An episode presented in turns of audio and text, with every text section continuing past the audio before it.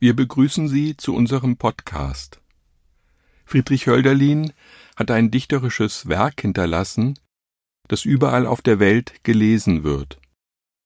Von Hölderlins Texten, ihrer Sprach- und Lautgestalt geht eine Faszination aus, die Menschen ins Offene finden lässt. In das Gespräch mit sich selbst wie in den Dialog miteinander. Anlässlich des 250. Geburtstags spricht heute der Philologe, Übersetzer und Lyriker Dirk Uwe Hansen aus Greifswald darüber, was Hölderlin ihm bedeutet. Griechenland, erster Ansatz. Wege des Wanderers, denn Schatten der Bäume und Hügel sonnig, wo der Weg geht, gepflastert zur Kirche. Regen wie Pfeilenregen und Bäume stehen schlummernd, doch ein Treffen Schritte der Sonne, denn ebenso wie sie heißer brennt über der Städte Dampf, so gehet über des Regens behangene Mauren die Sonne. Wie Efeu nämlich hänget astlos der Regen herunter, schöner aber blühen Reisenden die Wege, wo im Freien das Land wechselt wie Korn. Ich finde es schwer zu sagen, was Hölderlin mir bedeutet. Aber ich kann sagen, dass Hölderlin derjenige ist, der mich in Griechenland verliebt gemacht hat.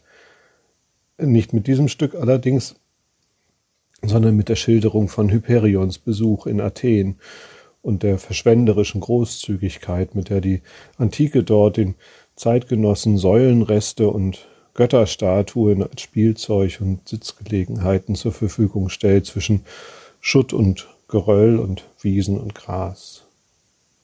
Und gleichzeitig hat mich der schwärmerische Ton auch im Hyperion immer wieder befremdet und, und äh, verstört gemacht, ähm, so dass ich immer wieder neue Ansätze suchen musste, um zu einer eigenen Hölderlin-Haltung oder Hölderlin-Lektüre zu finden.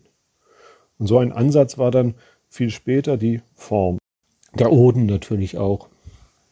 Wer kann schon der Verkommenheit widerstehen? Aber mehr noch die, die Form dieser Hymnen, ähm, die ich gerade in dem Moment entdeckt habe, als ich mich, und das war eine Spätfolge meiner Griechenland-Verliebtheit, die eine Folge meiner Hyperion-Lektüre gewesen sein mag, als ich mich mit den Fragmenten beschäftigt habe, die uns von Sapphos Oden geblieben sind, ähm, mit der vermessenen Idee, sie übersetzen zu können. Und da war dann in beiden in den Fragmenten äh, Sapphos wie in den äh, Hymnen Hölderlins wieder diese, diese verschwenderische Großzügigkeit, mit der zwischen Gras und Geröll plötzlich so großartige Reste und Stückchen äonischer Verse auftauchen, chorjambische Elemente äh, wechselt wie Korn, Bakien, der Weg geht gepflastert zur Kirche und dann so ein Acephala Glyconeus wie brennt über der Städtedampf. Und da hat mich Hörlerli noch einmal verliebt gemacht in, in, in die, ein bisschen in, in die Form der, der sapfischen Fragmente, die ja eigentlich durch die Ungunst der Überlieferung entstanden ist und äh, die ich aus wissenschaftlicher Sicht eigentlich bedauern müsste.